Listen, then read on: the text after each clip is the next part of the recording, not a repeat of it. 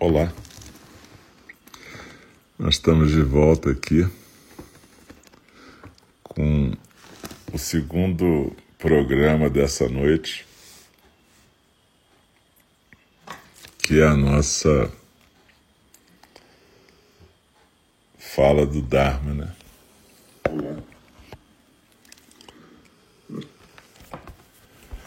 E eu queria lembrar que nós estamos aqui no nosso Zendô virtual de Eningi, para quem chegou agora.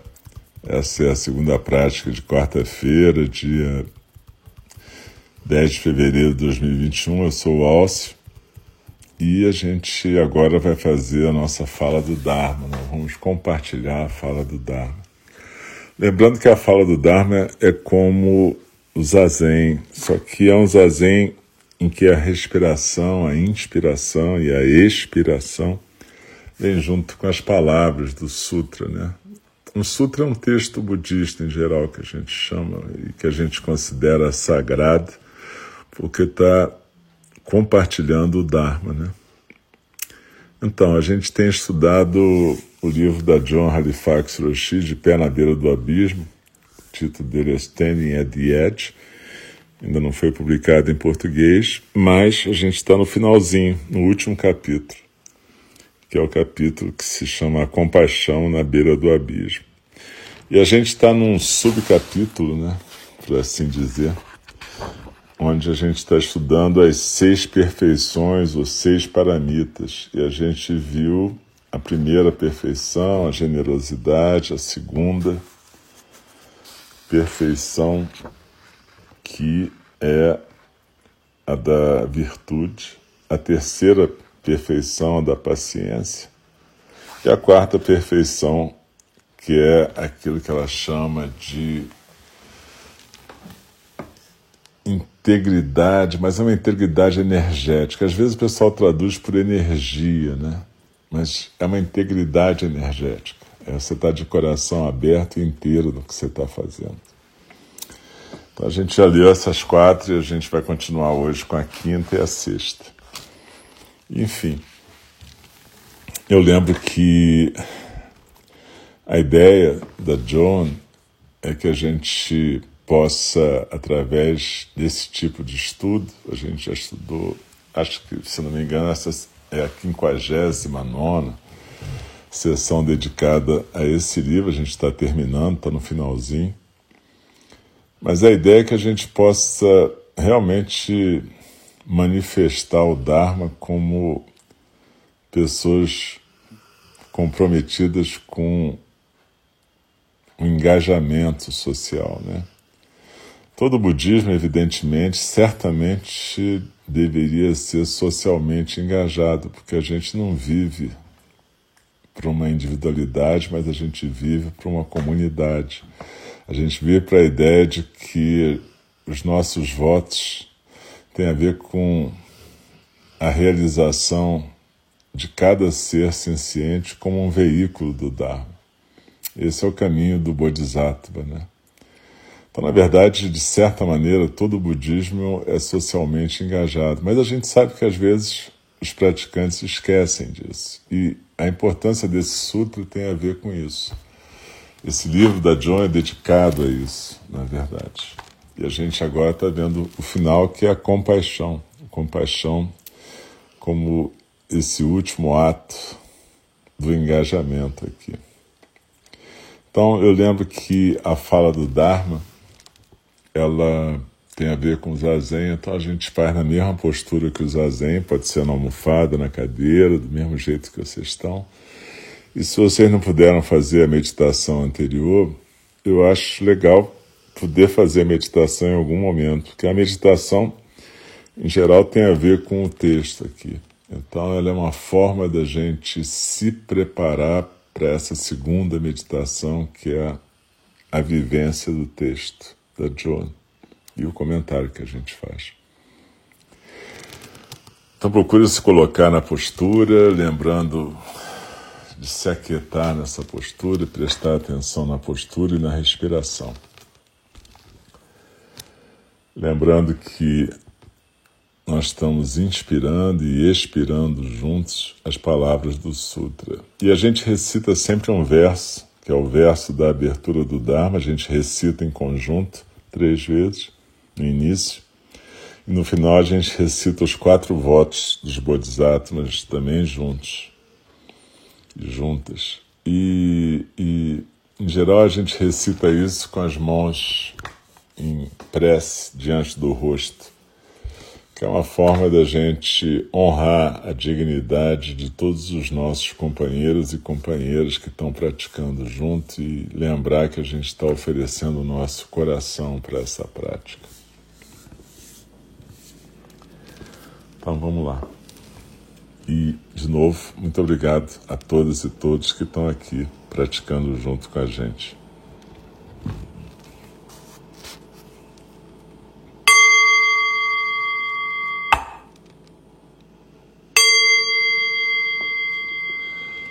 O Dharma, incomparavelmente profundo e precioso, é raramente encontrado, mesmo em milhões e milhões de eras. A nós é dado vê-lo, ouvi-lo, recebê-lo e guardá-lo.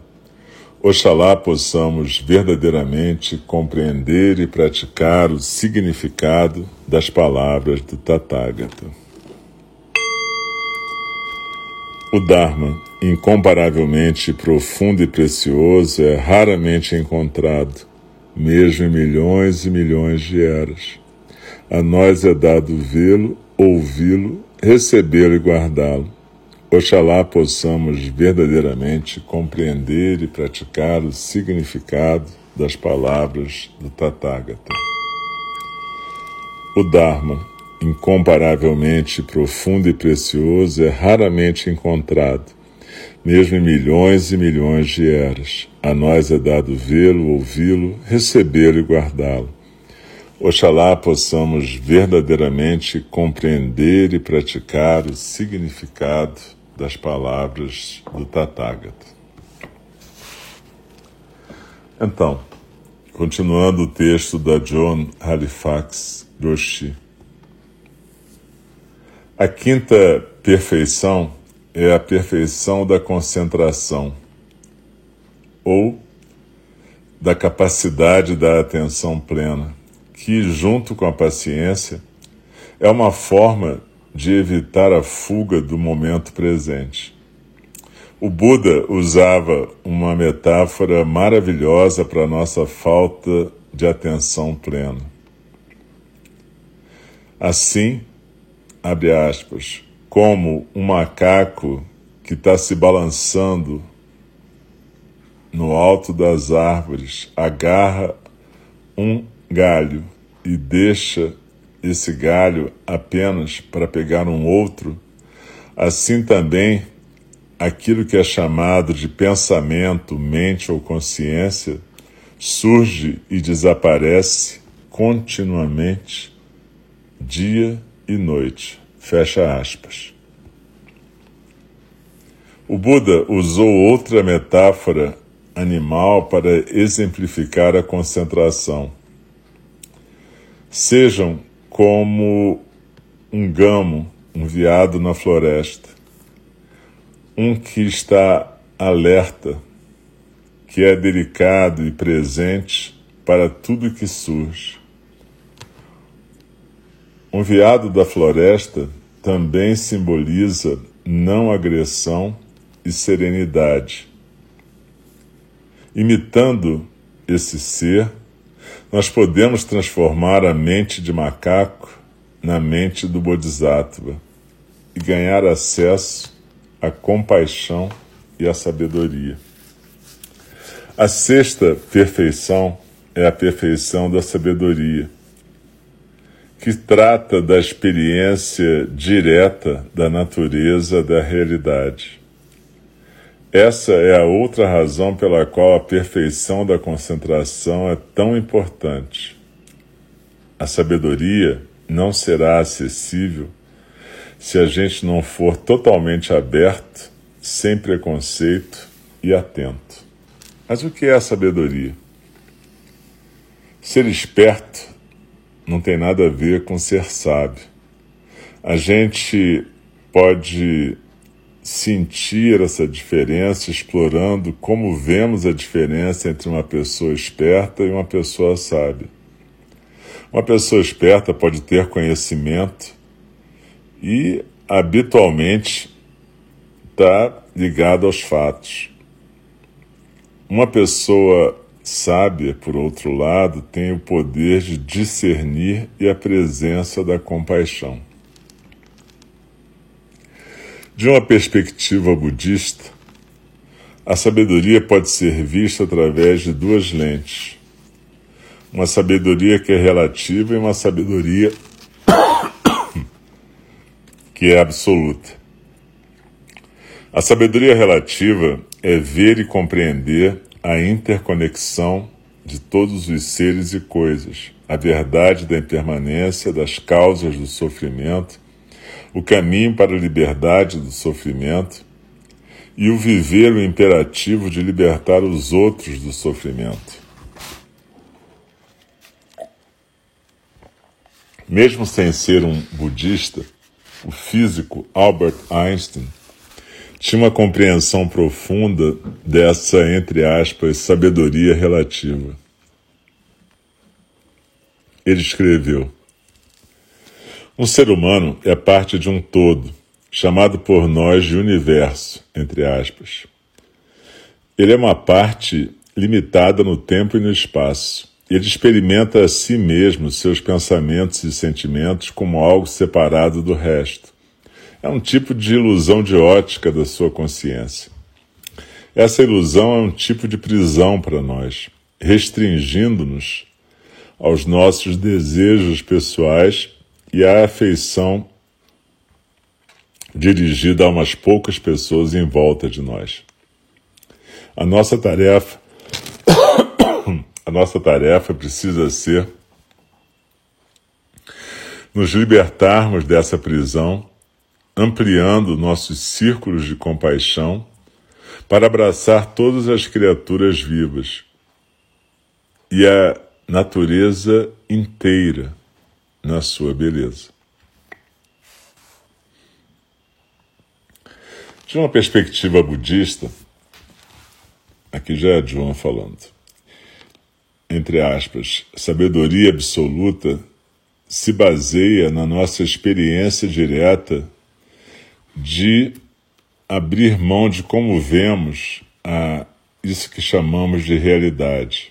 Qualquer descrição que fizermos sobre a realidade nos separa da experiência direta de, abre aspas, as coisas como são, fecha aspas. A realidade não é um estado, ela acontece, ela emerge momento após momento. Nisso eu sempre gostei daquilo que Huang Po fala sobre a armadilha da conceitualização, ou da, da criação de conceitos. Abre aspas. Aqui está, bem aqui. Comece a pensar sobre isso e você já perdeu. Fecha aspas. A sabedoria e a compaixão são facetas uma da outra. Shuryu Suzuki Roshi o amado monge Soto Zen e fundador do Centro Zen de São Francisco, compartilhou sua grande sabedoria e compaixão nos seus últimos momentos de vida. Logo antes de morrer, no Centro Zen de São Francisco, em 1971, um estudante próximo a ele chegou no seu quarto. A pele do velho mestre Zen estava escurecida pela sua doença. Ele estava magro e pequeno na sua cama estreita, suas mãos por cima das cobertas. Seu estudante olhou para ele e perguntou, abre aspas, Roshi, aonde nos encontraremos? Fecha aspas como se houvesse um destino em particular onde os dois pudessem se encontrar após a morte. Houve uma pausa, e então o homem moribundo levantou uma das mãos e fez um círculo, convidando seu estudante a encontrá-lo naquele exato momento. Essa é a perfeição da sabedoria. E isso também é compaixão, grande compaixão. As perfeições ou paramitas são poderosas linhas mestras para desenvolver um coração amoroso, corajoso e sábio, e para criar uma sociedade compassiva. São um caminho para a liberdade. Eu frequentemente uso frases que refletem as paramitas como uma forma de trazê-las diante de mim. Cada perfeição contém todas as outras.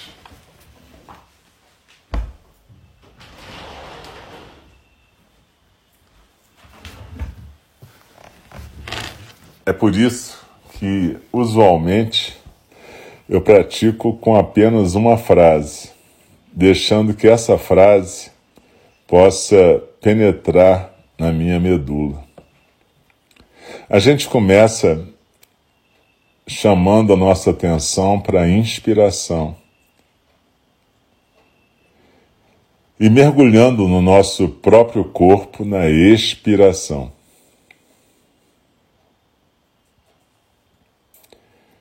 Então, preste atenção na inspiração.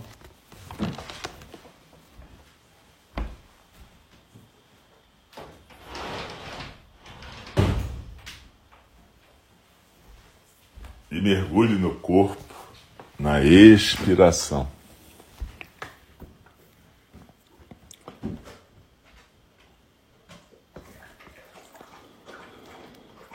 A seguir, Procure lembrar da intenção de aliviar o sofrimento de todos os seres.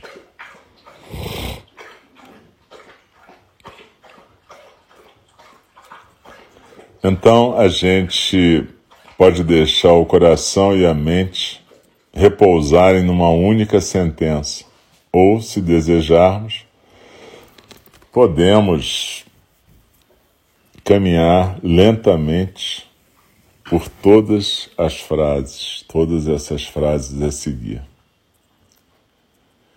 Então, atenção na inspiração, mergulho na, no corpo e na postura na expiração, lembrança da intenção de aliviar o sofrimento de todos os seres. E então a gente conduz coração e mente para descansarem numa dessas frases a seguir, ou então em todas, mas repetidas de uma forma suave e lenta. Que eu possa ser generoso, que eu possa ser generosa.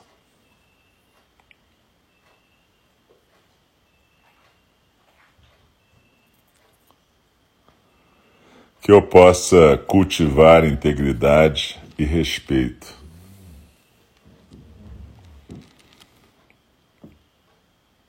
Que eu possa cultivar integridade e respeito.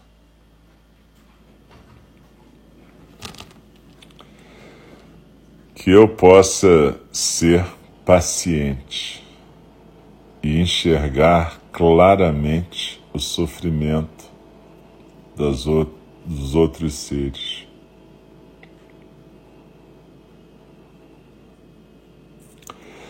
Que eu possa ser paciente e enxergar claramente o sofrimento dos outros seres.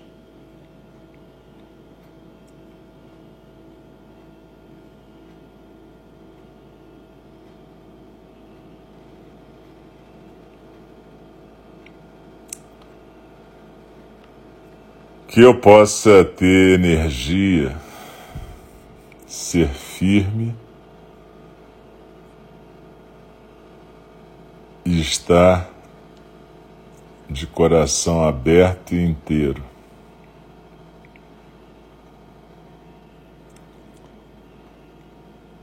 Que eu possa ter energia, ser firme e estar de coração aberto e inteiro.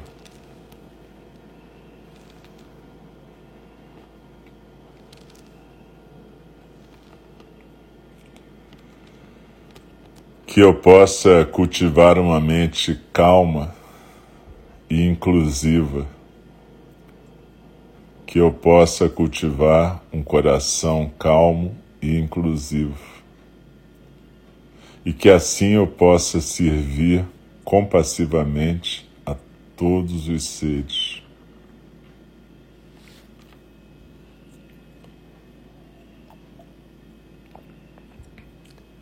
Que eu possa cultivar uma mente calma e inclusiva que eu possa cultivar um coração calmo e inclusivo, e que assim eu possa compassivamente servir a todos os seres.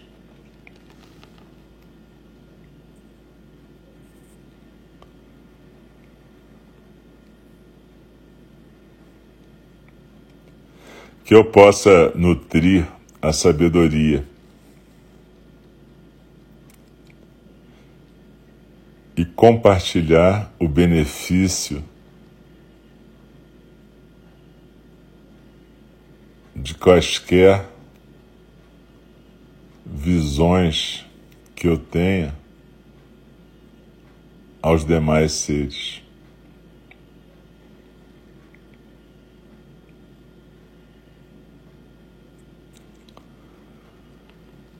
Que eu possa nutrir a sabedoria e compartilhar o benefício de quaisquer visões que eu tenha com os demais seres.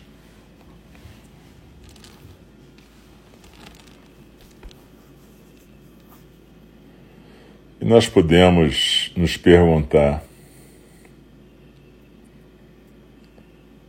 por que não corporificar o espírito dos bodhisattvas?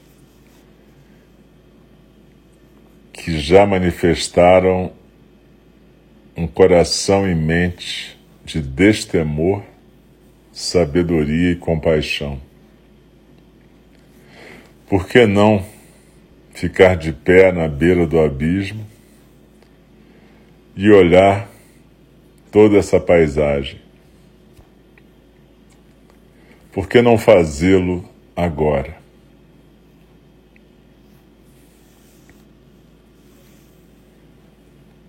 Que eu possa ser generosa, que eu possa cultivar integridade e respeito, que eu possa ser paciente e enxergar claramente o sofrimento dos demais seres,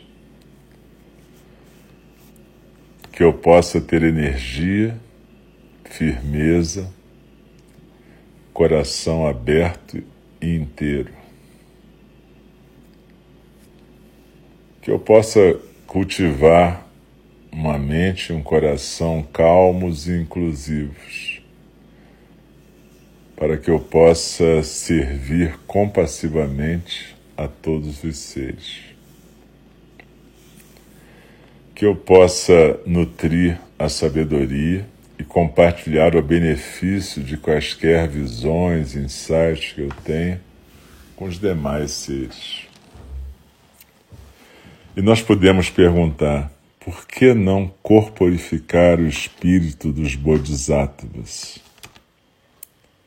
que realmente manifestaram a mente e o coração do destemor, da sabedoria e da compaixão?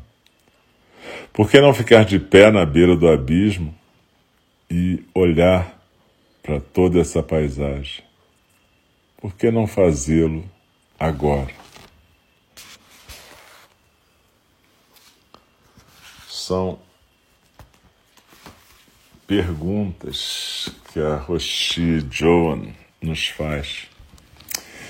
E ela gosta de ensinar através de perguntas, que eu acho um método bastante poderoso porque mobiliza as nossas intenções, mobiliza as nossas resistências e dificuldades. A gente vive momentos bem críticos, né? Momentos onde integridade, respeito, ética estão sendo sempre desafiados, mas momentos que também nos oferecem a possibilidade de manifestarmos o Dharma através da compaixão, da generosidade, da integridade. E essa semana eu tive uma experiência bem interessante de ver uma pessoa que estava num sofrimento muito intenso sendo cuidada amorosamente por profissionais do SUS. Então eu vi uma pessoa que precisou de um atendimento do SAMU em casa, ser atendida por pessoas carinhosas, respeitosas, íntegras. Fizeram o que tinha que ser feito e a levaram para um hospital onde ela continuou a ser tratada e atendida por gente carinhosa, íntegra e bem disposta, com todas as dificuldades que a gente sabe que os profissionais de saúde estão vivendo nessa, nesse tempo atual de tanto desrespeito. Um tempo em que a gente vive um governo que, na verdade, não é incompetente, é um governo criminoso. Incompetência é outra coisa. Então, na verdade, o problema do governo criminoso é que, de certa maneira, a gente colocou esse governo lá, mesmo pode não ser por ação, pode ser por omissão. Mas a gente não pode olhar para essa sociedade como se isso fosse algo diferente de nós. Então, de alguma maneira, todos nós somos responsáveis por nossos atos e omissões.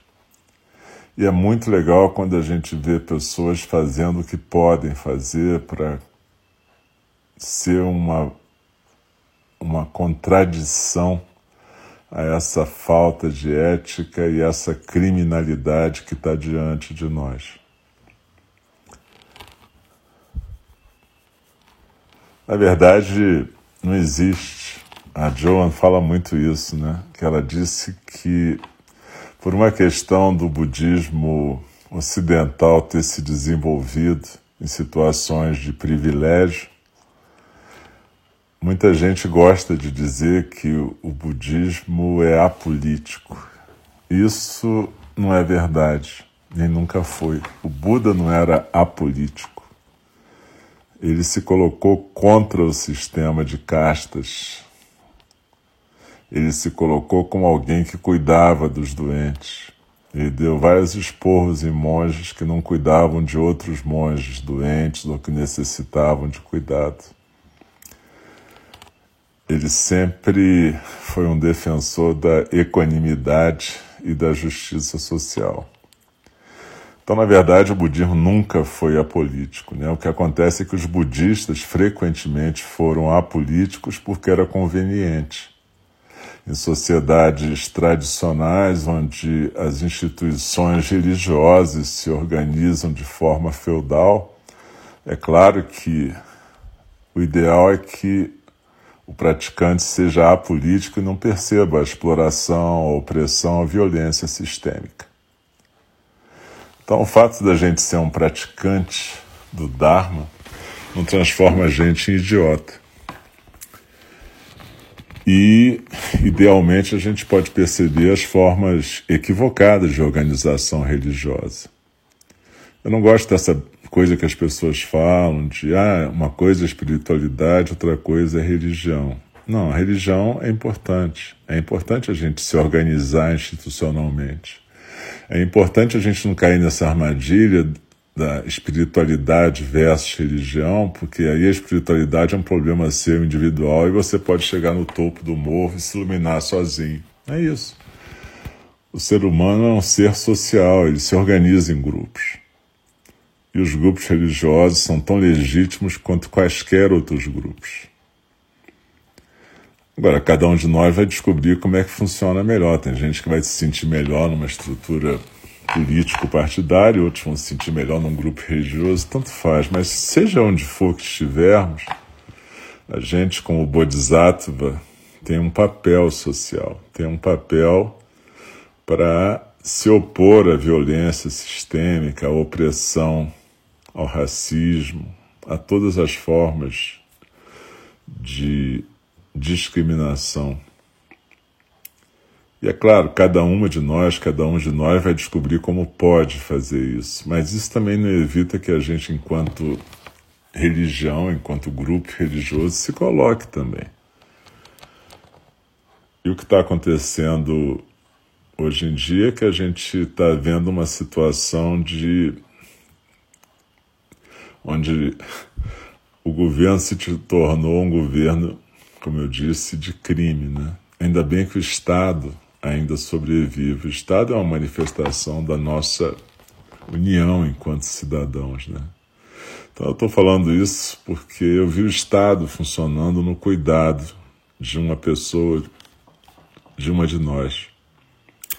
E é legal quando a gente vê isso acontecer, mas ao mesmo tempo, como isso tudo está ameaçado, né? E como é cada vez mais importante que a gente use a nossa voz aonde a gente puder para se contrapor a isso.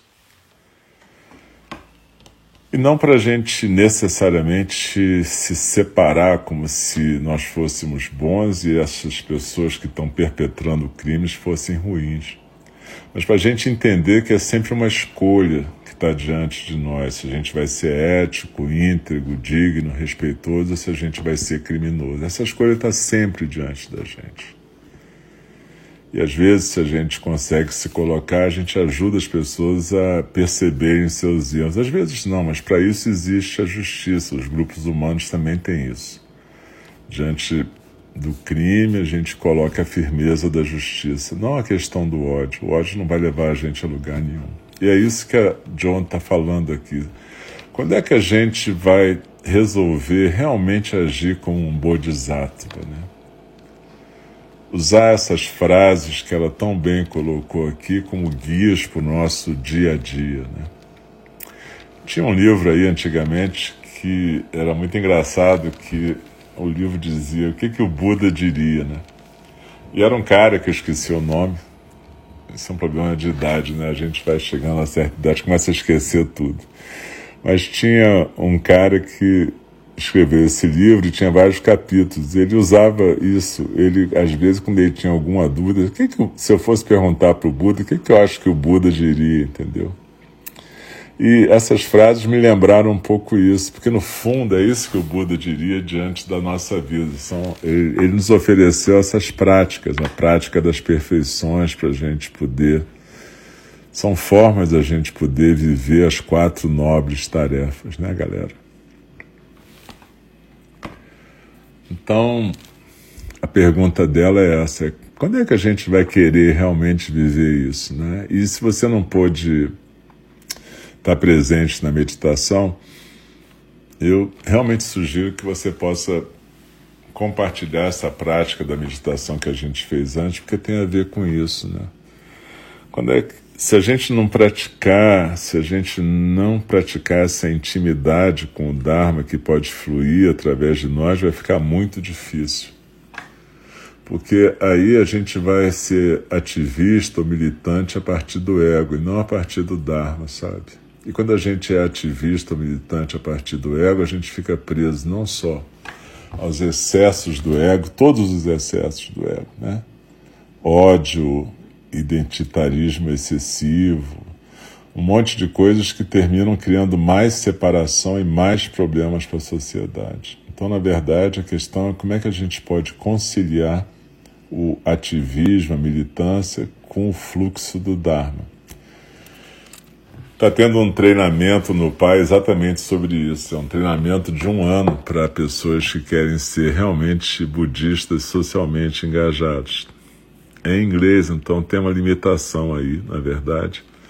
Eles têm algumas bolsas e esse ano já está até cheia, já tem 350 pessoas fazendo esse curso.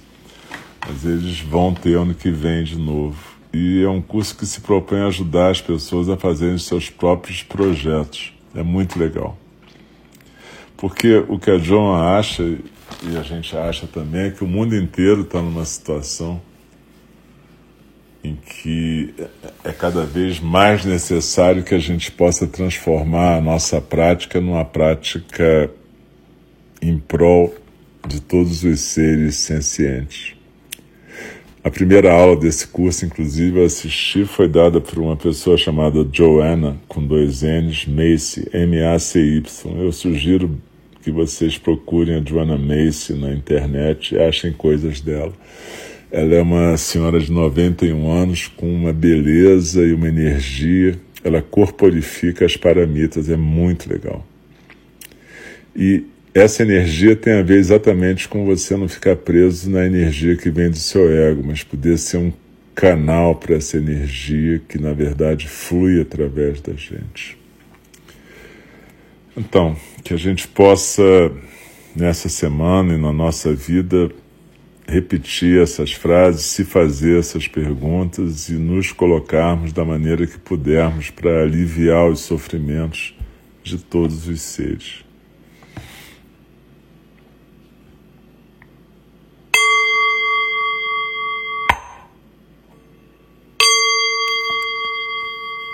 As criações são inumeráveis, faço o voto de libertá-las. As ilusões são inexauríveis, faço o voto de transformá-las. A realidade é ilimitada, faço o voto de percebê-la. O caminho do despertar é insuperável, faço o voto de corporificá-lo. As criações são inumeráveis, faço o voto de libertá-las. As ilusões são inexauríveis, faço o voto de transformá-las. A realidade é ilimitada, faço o voto de percebê-la. O caminho do despertar é insuperável, faço o voto de corporificá-lo. As criações são inumeráveis, faço o voto de libertá-las. As ilusões são inexauríveis, faço o voto de transformá-las. A realidade é ilimitada, faço o voto de percebê-la. O caminho do despertar é insuperável, faço o voto de corporificá-lo. Deixe-me respeitosamente lembrá-los: a questão de vida e morte é de importância suprema o tempo passa e a oportunidade é perdida. Vamos despertar, despertar. Preste atenção.